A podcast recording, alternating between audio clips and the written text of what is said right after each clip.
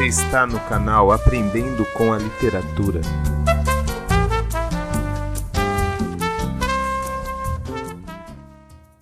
Homem no Mar, Rubem Braga.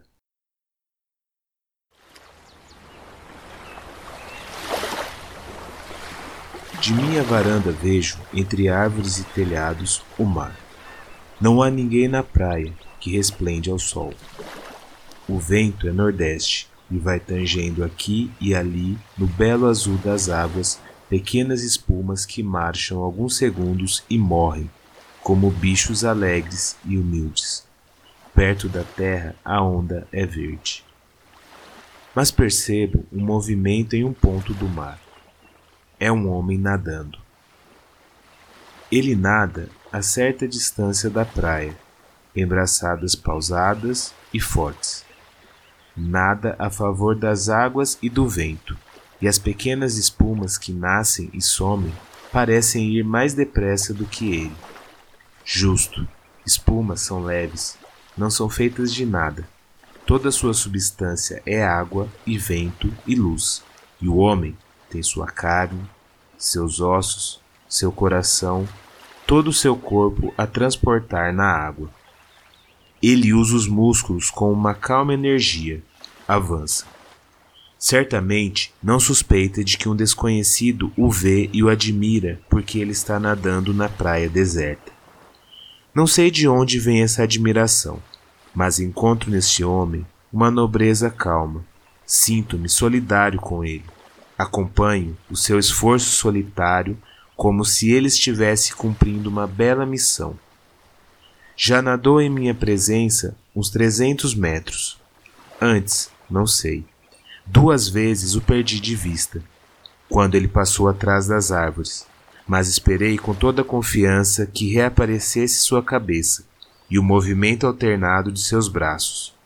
Mais uns cinquenta metros e o perderei de vista, pois um telhado o esconderá. Que ele nade bem esses cinquenta ou sessenta metros, isso me parece importante.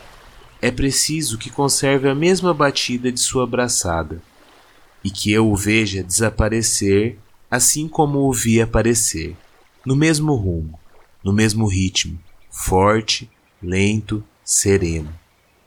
Será perfeito. A imagem desse homem me faz bem. É apenas a imagem de um homem, e eu não poderia saber sua idade, nem sua cor, nem os traços de sua cara.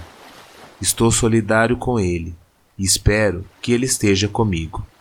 Que ele atinja o telhado vermelho, e então eu poderei sair da varanda tranquilo pensando: vi um homem sozinho, nadando no mar.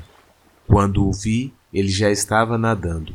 Acompanhei-o com atenção durante todo o tempo e testemunho que ele nadou sempre com firmeza e correção. Esperei que ele atingisse um telhado vermelho, e ele o atingiu. Agora, não sou mais responsável por ele. Cumpri o meu dever, e ele cumpriu o seu. Admiro. Não consigo saber em que reside, para mim, a grandeza de sua tarefa. Ele não estava fazendo nenhum gesto a favor de alguém, nem construindo algo de útil, mas certamente fazia uma coisa bela, e a fazia de um modo puro e viril. Não desço para ir esperá-lo na praia e lhe apertar a mão, mas dou meu silencioso apoio, minha atenção e minha estima a esse desconhecido, a esse nobre animal, a esse homem, a esse correto irmão.